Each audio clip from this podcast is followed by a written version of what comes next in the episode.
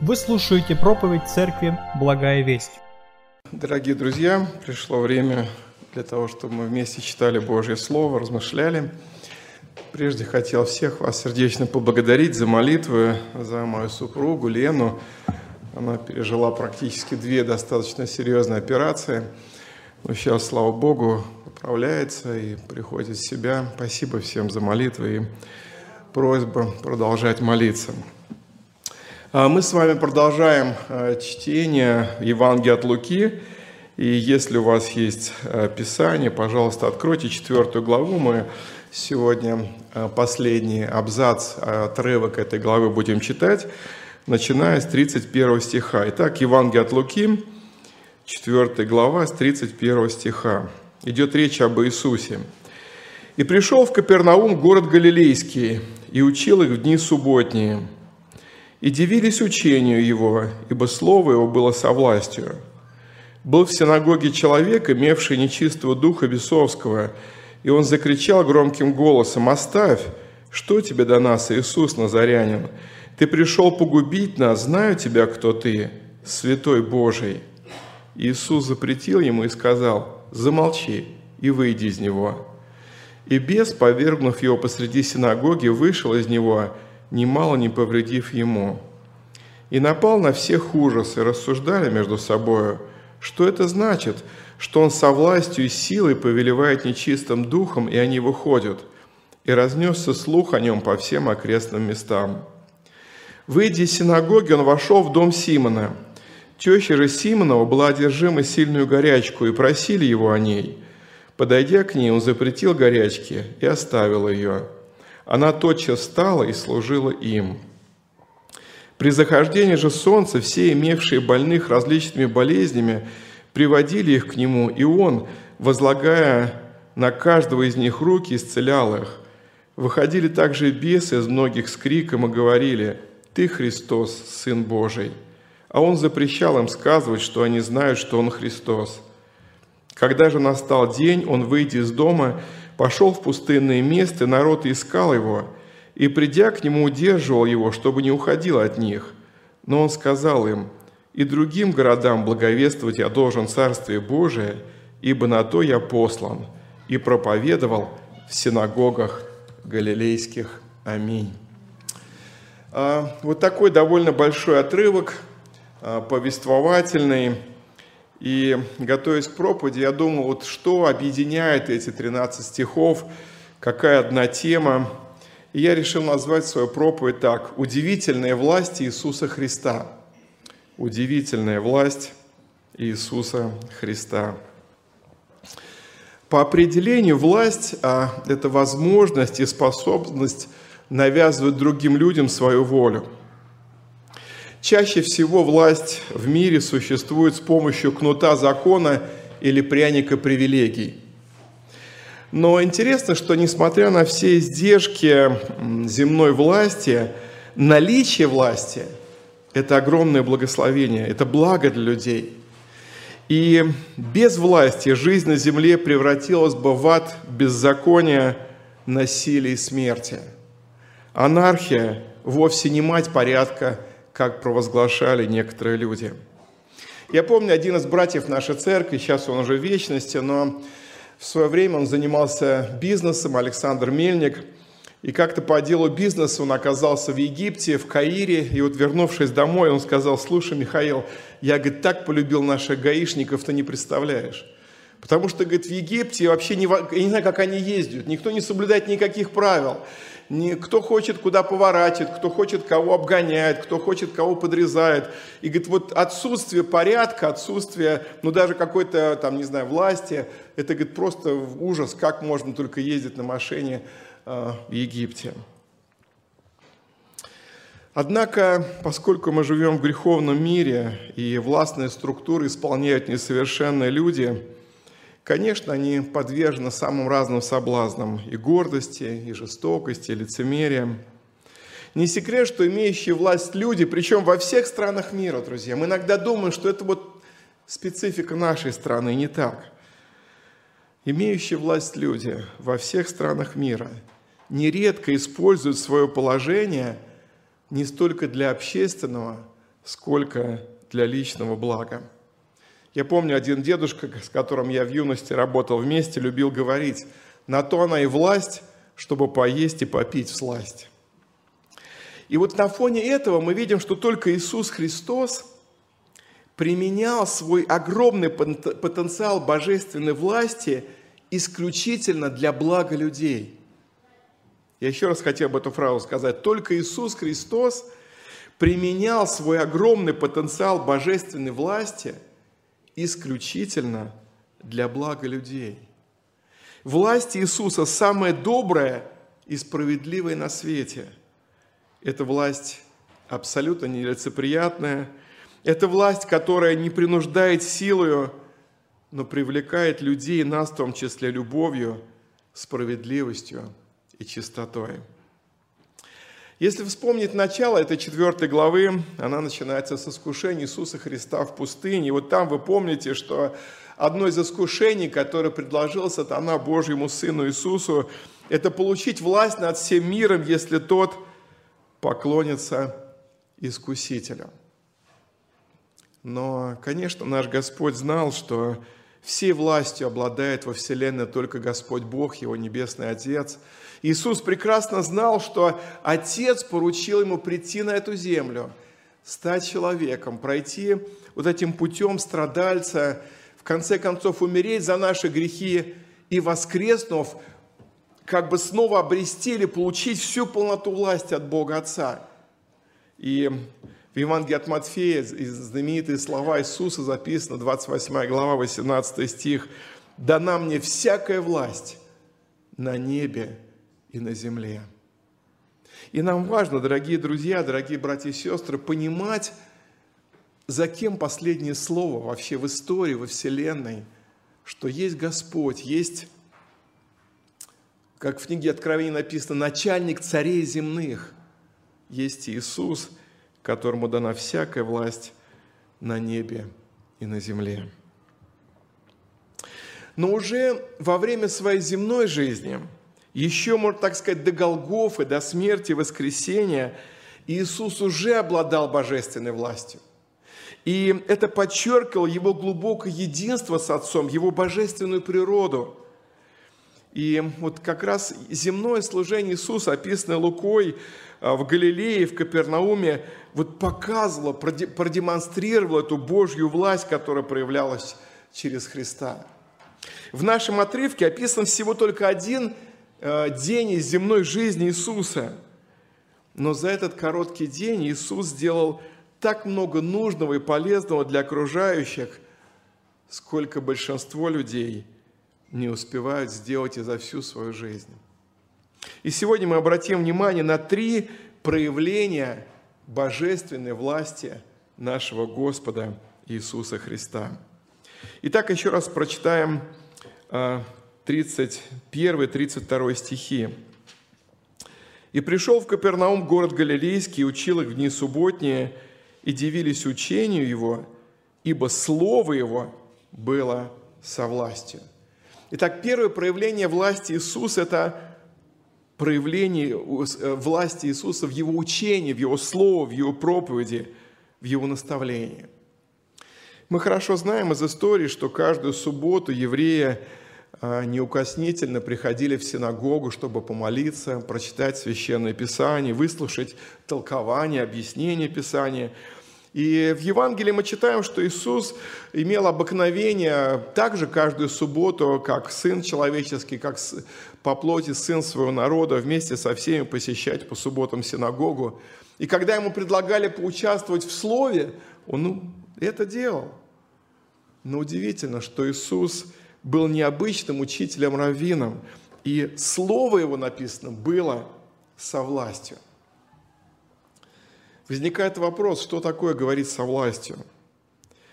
Но прежде всего, говорить со властью – это нечто большее, чем просто говорить громко, говорить эмоционально и говорить аргументированно.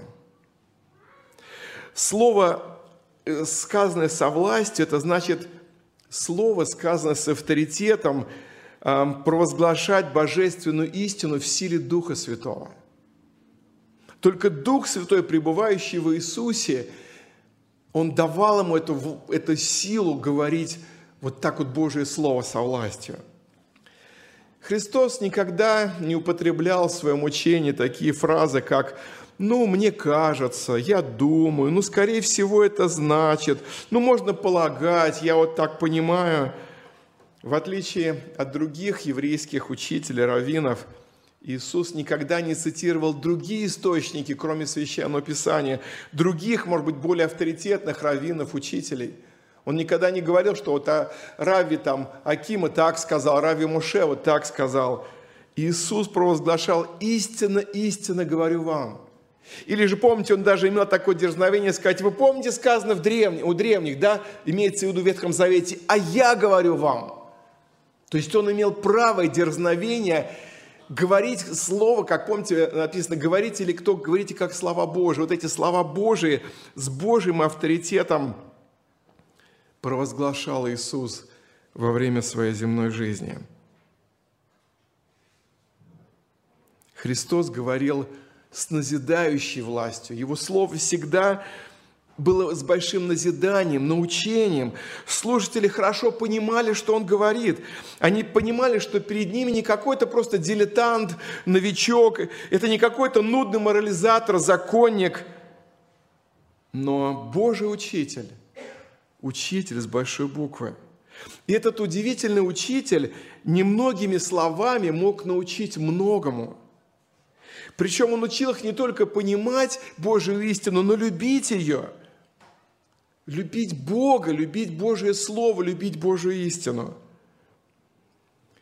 Когда Иисус учил, он не угнетал людей, не давил на них, не угнетал их разум, не давил на их эмоции, не развлекал какими-то глупыми шутками, но он просвещал людей истиной, чтобы, руководствуясь этой божественной истиной, они принимали верные, богоугодные решения в своей жизни.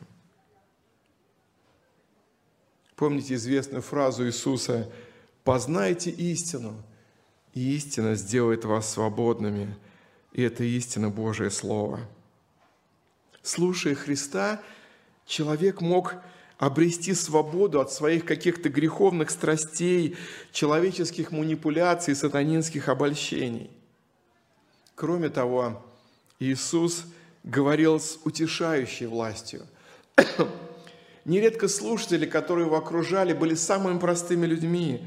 Они были обременены грехами, болезнями, нищетой, духовными проблемами, психологическими проблемами.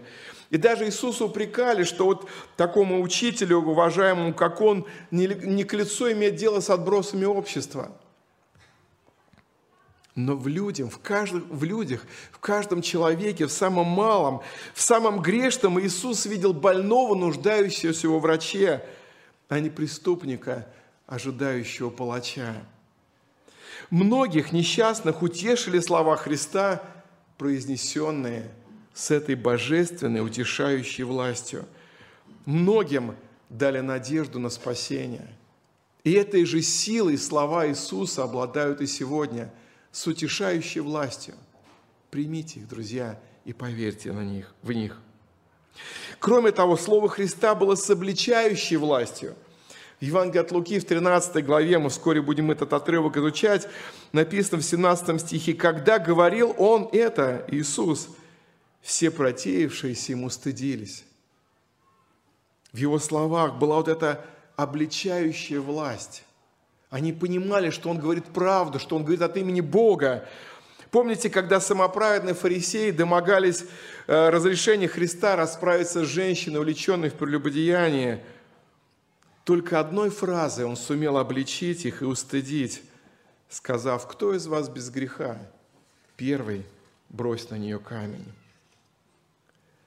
И вот это слово Христа, сказанное с обличающей властью, пробуждало и продолжает пробуждать порочную совесть человека, обличает его в грехах, приводит к покаянию и к спасению души. Древний учитель церкви Христовой Афанасий Александрийский как-то сказал, один Христос, используя обычную речь и через людей, не умеющих пользоваться своими языками, убедил целые народы во всем мире презреть смерть и внимать о вечной жизни, отбросить временное и вглядеться в вечное, не думать о земной славе и устремиться только к бессмертию. Поэтому, друзья, дорогие братья и сестры, нам нужно изучать это властное слово Христа, Его учение, принимать его всем своим сердцем, покоряться Его Слову, пропитываться этим Словом.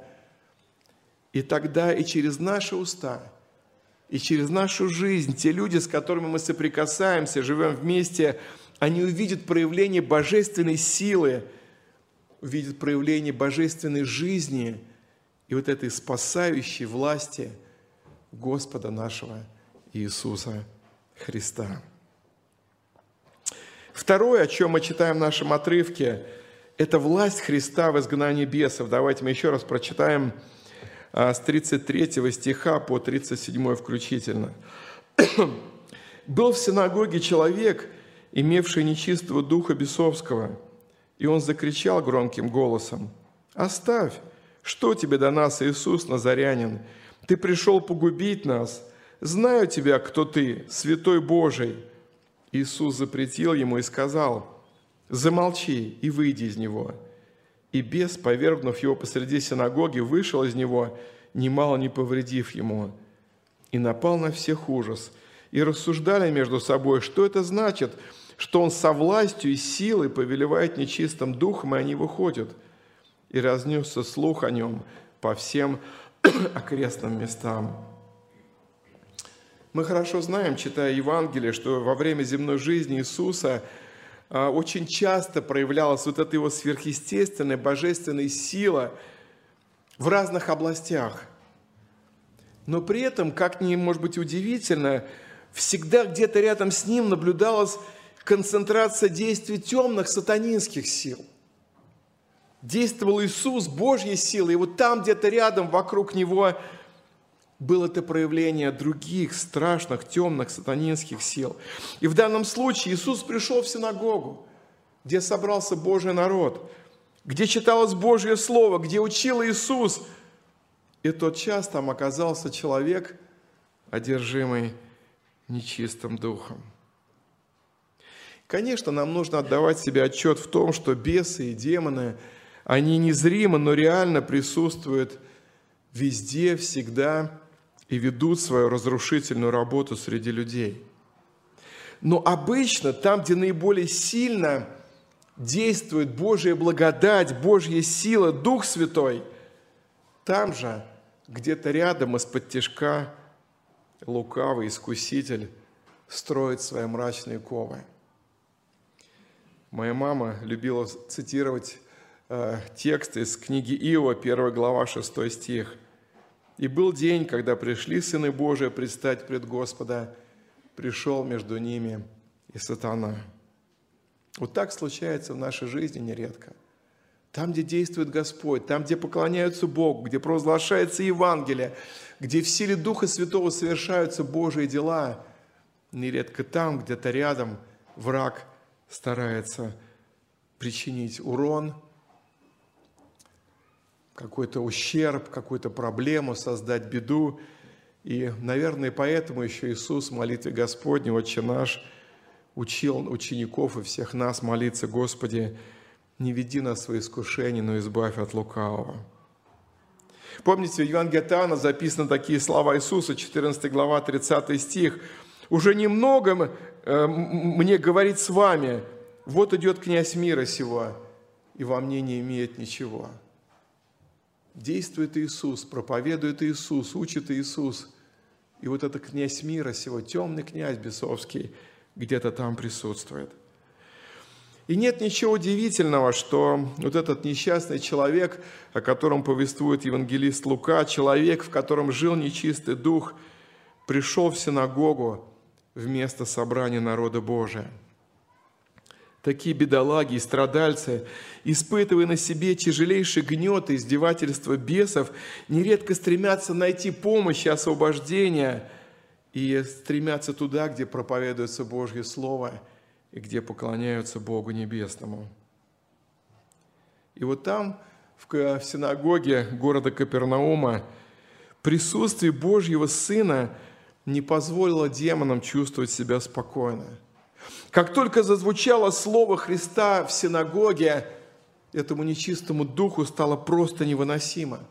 Он понял, кто, это, кто проповедует, он понял, с кем он имеет дело, он почувствовал свое полное фиаско и полное превосходство над ним Иисуса и абсолютную непримиримость Божьего Сына к этому темному духу.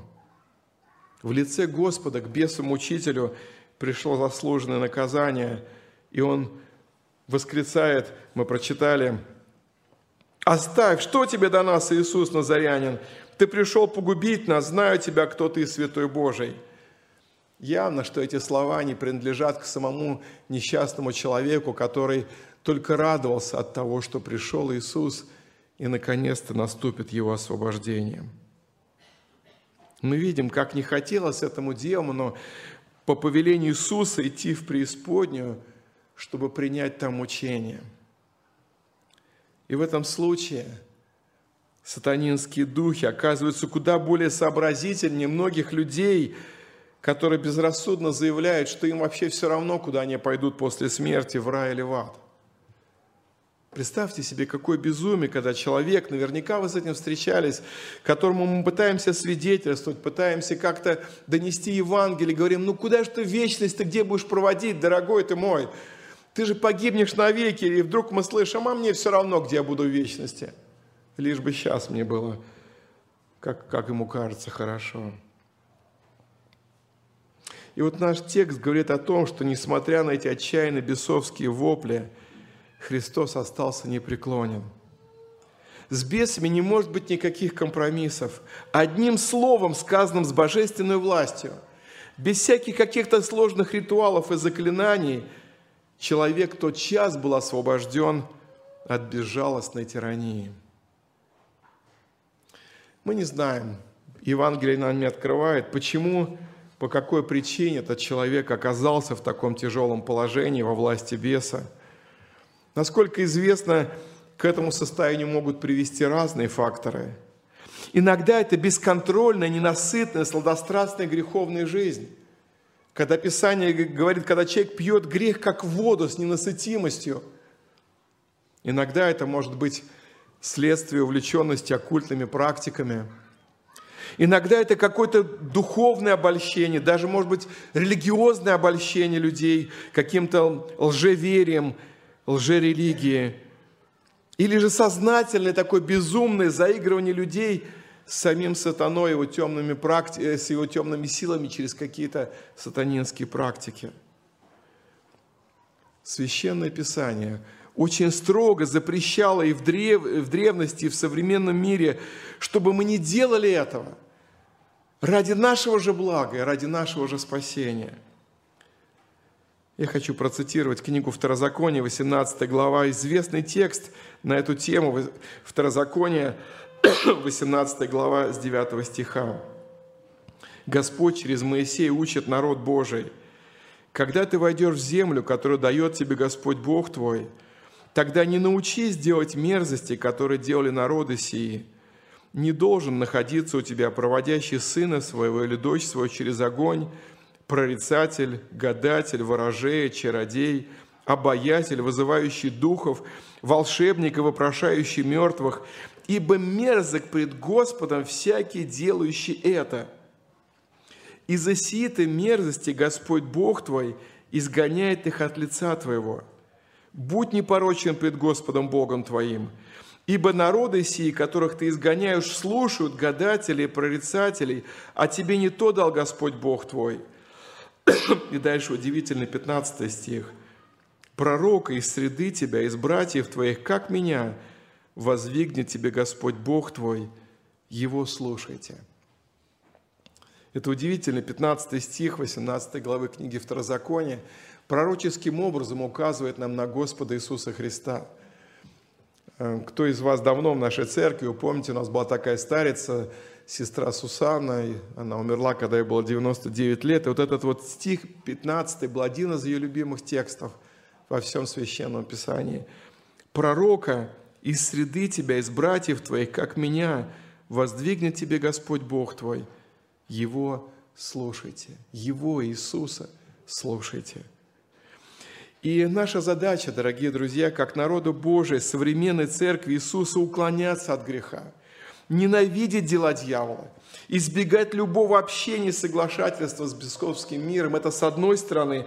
И с другой стороны, наша задача, наше призвание – любить Иисуса Христа всем сердцем, слушаться Христа, почитать Христа, делать все, что Он нам повелевает, и все, что Он нам поручает – в послании Иакова, 4 глава, 7 стих, записаны такие слова. «Итак, покоритесь Богу, противостаньте дьяволу и убежит от вас». Иногда даже в нашей среде появляются такие малодушные люди, верующие, которые думают, а вдруг что-то ко мне, дьявол там, или ко мне, или ко мне. Писание говорит, покоритесь Богу, противостаньте дьяволу и убежит от вас. И апостол Павел добавляет послание Колосинам 1 глава 12 стиха, «Благодаря Богу и Отца, призвавшего нас к участию в наследии святых во свете», 13 стих, «избавившего нас от власти тьмы и ведшего в царство возлюбленного Сына Своего».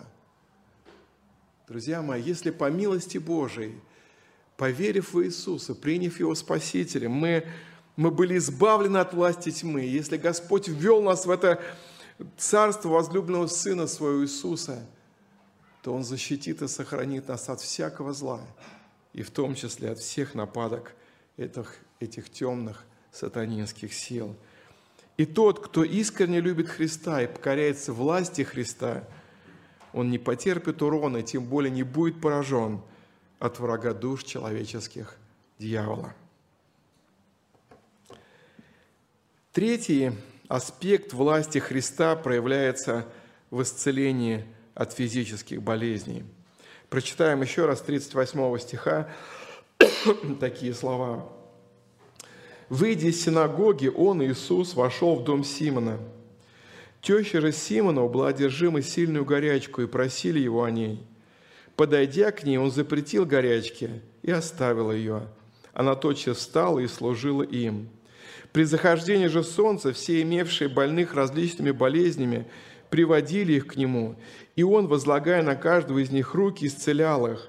Выходили также и бесы из многих с криком и говорили, «Ты Христос, Сын Божий!»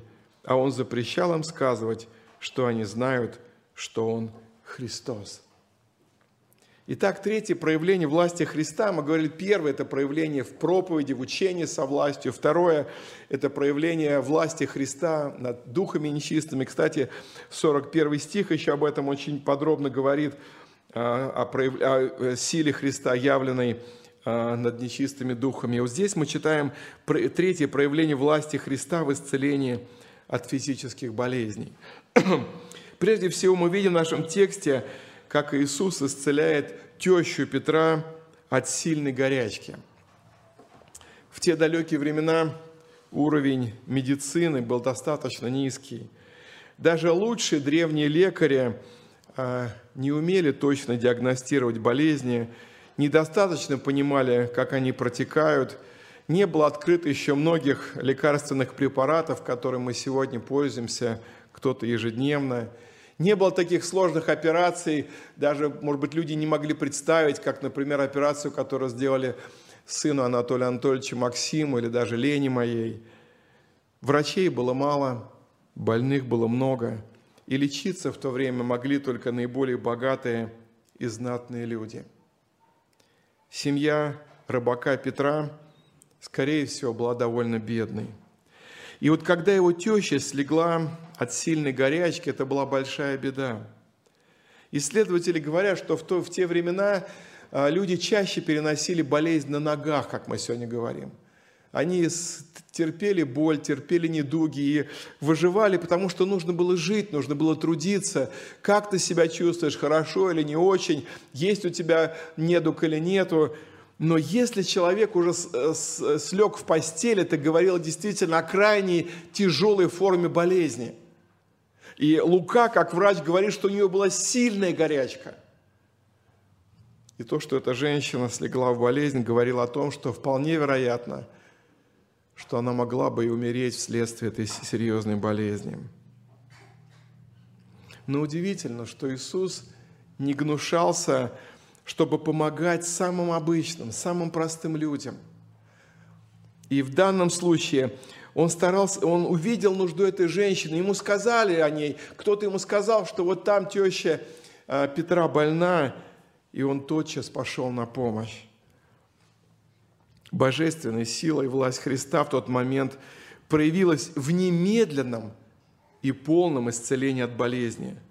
Стоило ему прикоснуться к больной, как она тотчас выздоровела, укрепилась, встала и начала им служить, начала трудиться. Это было реально стопроцентное чудо. И мы читаем, что чуть позже, когда субботний день завершился, солнышко село, и в субботу мы знаем, что нельзя было делать многих работ. И, скорее всего, кстати, изгнание э, беса и исцеление тещи Петра случилось еще в день субботний, когда день продолжался. Но вот многие другие, одержимые недугами различными, боялись э, нарушить закон и пришли за помощью уже при, при захождении солнца, 40 стих.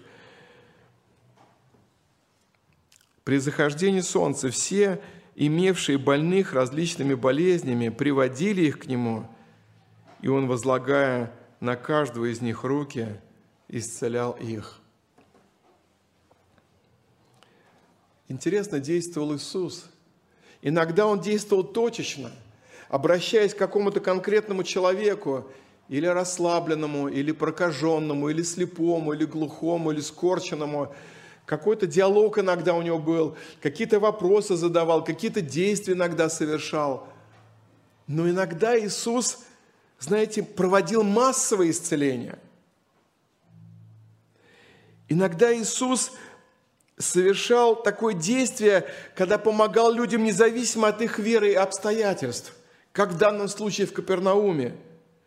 И этим он показывал свою божественную власть над любым недугом человеческим – совершая исцеление, Иисус как бы разделял человеческую боль и болезнь, Он проявлял сочувствие и милосердие.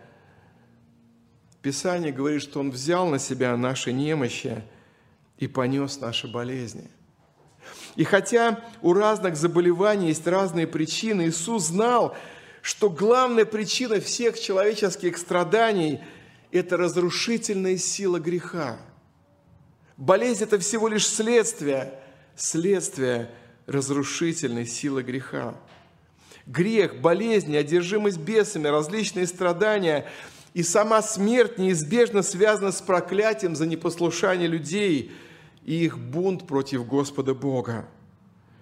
Помните, как-то Иисус, а, прежде чем исцелить человека расслабленного, спросил окружающих его людей, что легче сказать больному – прощаются тебе грехи или сказать «встань и ходи». Но ни они, ни мы не имеем власти не, так, не сделать ни то, ни другое. Только сам Иисус мог сделать и то, и другое. Он мог сказать «прощаются тебе грехи», и Он мог сказать «встань и ходи, исцеляешься от болезни». И тотчас это происходило. Потому что и у греха, и у болезни есть одна причина, и только божественная власть может устранить и то, и другое. Иисус исцелял, потому что Он ненавидел болезни. Болезни изначально не были частью Божьего плана для человечества. Они, как мы сказали, стали следствием греха, который вошел в жизнь людей – но Иисус исцелял также для того, чтобы показать свое грядущее царство, будущее царство Божие, где не будет греха, не будет смерти, не будет болезни, не будет печали. Интересное такое есть наблюдение. Некоторые комментаторы Писания предполагают, что поскольку Иисус три с половиной года ходил по всей Палестине и исцелял многих и многих людей, страдавших различными болезнями, то за это время его земного служения в Палестине, возможно, практически не осталось больных людей. Подавляющее большинство он исцелил. Это было короткое время. Короткое время, пока Иисус совершал свое земное служение. Но оно было демонстрацией, мощным свидетельством, что Иисус есть истинно Божий Сын. Он есть обещанный Богом Мессия Спаситель, и Ему дана всякая власть над сатаной, над бесами, а также над недугами и болезнями человеческими. Но, конечно, невозможно навсегда устранить болезни и смерти на земле, не уничтожив сатану и грех. Поэтому главной целью, главной миссией Иисуса, конечно, было победить грех. И совершив искупление на Голговском кресте, Иисус нанес смертельный удар греху, смерти и болезням. Веруя в Иисуса, мы получаем прощение грехов и через веру избавляемся от многих наших немощей. Но окончательное избавление, окончательное спасение, окончательное искупление, окончательное исцеление от всех болезней, самой смерти будет только в будущем, в будущем Царстве Господа нашего Иисуса Христа. Иисус умер за наши грехи, но мы, к сожалению, способны еще впадать в грех. Иисус победил смерть, но его последователи все еще умирают. Он поборол болезни и страдания – но его народ также еще продолжает страдать и болеть. Мы все еще ожидаем тот славный день, победный день, когда Христос возьмет нас к себе в свое царство, и когда Он положит страданиям, греху и смерти вот этот конец, предел, и завершит этот этап человеческой жизни. Главная мысль всего Евангелия – это освобождение и спасение не от болезней, но от греха. Это добрая весть о прощении, а не о физическом здоровье. Поэтому апостол Петр торжественно заявляет, первое послание Петра, 2 глава, 24 стих, «Он грехи наши сам вознес телом своим на древо, дабы мы, избавившись от грехов, жили для правды, ранами Его вы исцелились». И четвертый, последний момент, на который мне хотелось обратить внимание на основании этого отрывка, с 42 по 44 стихи. «Когда же настал день, он, выйдя из дома, пошел в пустынное место, народ искал его, и, придя к нему, удерживал его, чтобы не уходил от них. Но он сказал им, «И другим городам благовествовать я должен Царство Божие, ибо на то я послан». И проповедовал в синагогах галилейских. Удивительное дело. Иисус Христос, обладая беспримерной божественной властью в учении, обладая полнотой властью над нечистыми духами и всевозможными болезнями, при этом одновременно был полностью покорен и послушан власти своего Небесного Отца. Мы прочитали, я другим городам должен, я, я должен э, значит, и другим городам благовествовать я должен Царствие Божие, ибо на то я послан. Он всегда понимал, что есть над ним некто, есть над ним Небесный Отец, который его послал, который дал ему цель, дал ему задание, и он в точности должен его выполнить. Иисус пришел на землю по воле Небесного Отца, и Отец поручил ему служить не только в Капернауме, не только в Галилее, где люди хотели оставить его навсегда, потому что у них еще было много э, желающих послушать его, исцелиться. Но Иисус должен был благовествовать по всей Галилее, не только. Мы знаем, что он ходил и э, в окрестные земли, не только даже в Иудею на юг, но ходил и такие уже полуязыческие места, и в Сирию, в другие. Он оставляет Капернаум и идет туда, куда влечет его Небесный Отец. В Евангелии от Иоанна мы читаем такое свидетельство Иисуса о самом себе, 5 глава с 19 стиха. «Истинно, истинно говорю вам, Сын ничего не может творить сам от себя, если не увидит Отца Творящего. Ибо что творит Он, то и Сын творит также. Ибо Отец любит Сына и показывает Ему все, что творит Сам. И покажет Ему дела больше сих, так что вы удивитесь. Ибо как Отец воскрешает мертвых так и оживляет, так и Сын оживляет, кого хочет. И 36 стих. «Ибо дела, которые Отец дал мне совершить, сами сии дела, мною творимые, свидетельствуют о мне. что Отец послал меня. Друзья, вот этот заключительный урок данного отрывка, он крайне ценен для нас с вами. Мы призваны не просто как-то пассивно слушать и изучать слова Иисуса, сказанные с божественной властью. Мы призваны, призваны не только восхищаться силой и властью Христа над бесами, мы имеем не только привилегию обращаться к Христу в наших проблемах, когда мы болеем, когда мы страдаем, но мы призваны, подобно Иисусу, Небесным Отцом, следовать за Ним, куда бы Он ни пошел, и делать те дела, которые Бог Отец поручает нам исполнять. Воля Небесного Отца, брат и сестра, должна стать моей и твоей волей – Планы Небесного Отца должны стать нашими планами. Миссия Отца, Его служение должно стать нашим служением. У каждого свое, то, что поручил нам Господь.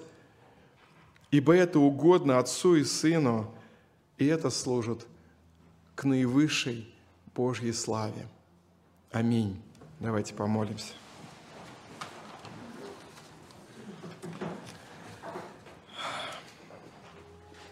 Господь милосердный, праведный, благодарим Тебя за это удивительное слово, повествование Евангелия, раба Твоего Луки, напоминающее нам о власти Господа нашего Иисуса Христа. Благодарим Тебя за это чудесное напоминание, что Ты, Иисус, обладаешь всей полнотой власти, как в видимом, так и невидимом мире – Благодарим Тебя, что Твое Слово звучало и звучит до сих пор со властью в силе Святого Духа и способно изменять сердца людей, давать надежду, исцелять от депрессии, от отчаяния, от уныния, избавлять от греха, потому что Ты сказал, веруй в Господа Иисуса Христа, и спасешься Ты и весь дом Твой. Это Слово Твое, Господь. Мы благодарим Тебя за Твою власть над сатанинским, нечистым миром – мы благодарим за Твою власть над всеми нашими болезнями и страданиями земными. И мы благодарим Тебя, Господи, за Твой удивительный пример, что Ты был полностью подслушан, подчинен власти Небесного Отца. Ты делал, исполнял не свою волю. Ты не шел туда, куда Ты хотел. Ты не принимал сам какие-то решения, но Ты молился, Ты спрашивал Отца, Ты был Вадим Духом Отца – ты исполнял миссию, предназначение, которое Отец поручил тебе исполнить. Помоги каждому из нас, твоим ученикам и ученицам, принять это сердцем, что мы также призваны служить Тебе, покоряться Тебе, повиноваться Тебе, следовать за Тобою, исполнять Твою волю. Каждому к чему-то Ты призвал, Господь, чтобы мы это понимали, знали и делали то, что Ты нам поручаешь.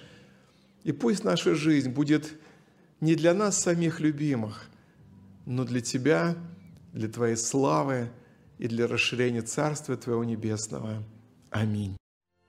Местная религиозная организация Церковь Евангельских христиан-баптистов «Благая весть» зарегистрирована 24 июня 1999 года.